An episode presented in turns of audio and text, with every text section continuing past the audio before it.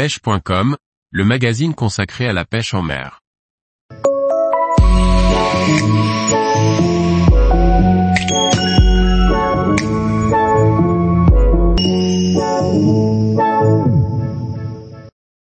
La saproléniose, une maladie qui peut toucher les salmonidés. Par Matteo Risi. La saproléniose est une maladie qui peut décimer rapidement truites et ombres de nos rivières. Quelle est cette maladie et comment se développe-t-elle Nous avons enfin pu retourner au bord de nos chères rivières de première catégorie à la recherche de nos salmonidés préférés. Certains d'entre vous ont cependant pu constater avec stupeur des dizaines de truites et ombres recouverts de taches blanches, parfois encore en vie, mais bien souvent déjà morts. De nombreuses rivières françaises telles que la Loue, le Doubs franco-suisse et ses affluents, la Touvre en Charente ou encore plus récemment la Sorgue dans le Vaucluse sont particulièrement impactés par le phénomène. Mais que se passe-t-il dans nos rivières françaises? La maladie responsable de ces hécatombes se nomme la saproléniose. Il s'agit en réalité d'un micro-organisme de la classe des homicètes au nom latin barbare de Saprolegna parasitica et qui affecte les poissons sauvages comme ceux d'élevage. Lorsqu'il contamine un poisson, il se développe sur sa peau et la ronge. On observe alors en premier lieu des points qui s'étendent peu à peu pour former des excroissances blanchâtres à l'aspect cotonneux. L'homicète finit par envahir tout le corps de l'animal et le condamne à une mort certaine en quelques jours à peine.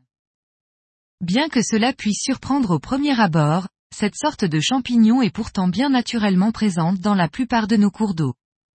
De plus, il n'existe pas de souche plus ou moins virulente et les poissons ne sont pas contagieux les uns avec les autres comme cela pourrait être le cas s'il s'agissait d'un virus. Les plus gros épisodes de mortalité chez les salmonidés, en particulier chez la truite fario et l'ombre commun, interviennent aussi bien sur les parties aval qu'en amont des rivières et juste après la fraie entre janvier et mai.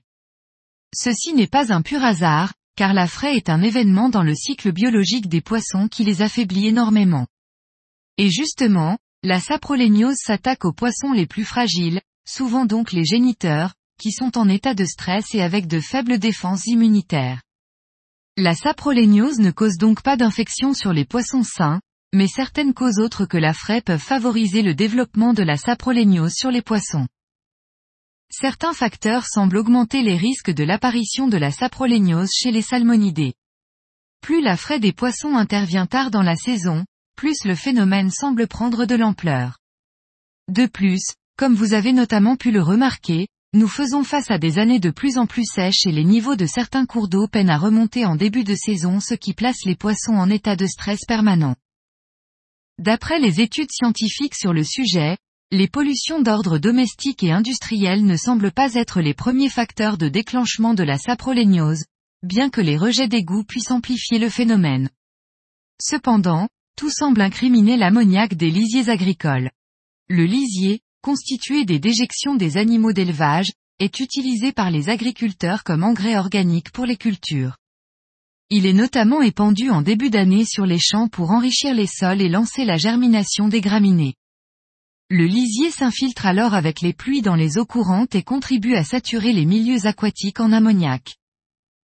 Ces épandages de lisier semblent ainsi être parmi les facteurs déclencheurs de la saproléniose chez les truites et les ombres. Je vous laisse consulter l'étude portée à ce sujet de Didier Pruneau, pharmacologue et docteur en biologie appliquée. À noter également que l'ammoniac est un des principaux rejets des piscicultures de truites notamment. Paradoxal non. Bien qu'il existe des solutions en aquaculture en milieu fermé, il n'existe pour le moment pas de traitement possible en milieu ouvert. Des possibilités existent cependant pour limiter l'impact du phénomène et tenter de préserver les populations sauvages. La plus évidente et pourtant la plus compliquée à la fois à mettre en place serait de limiter voire même d'interdire les épandages de lisier ainsi que les rejets de pisciculture.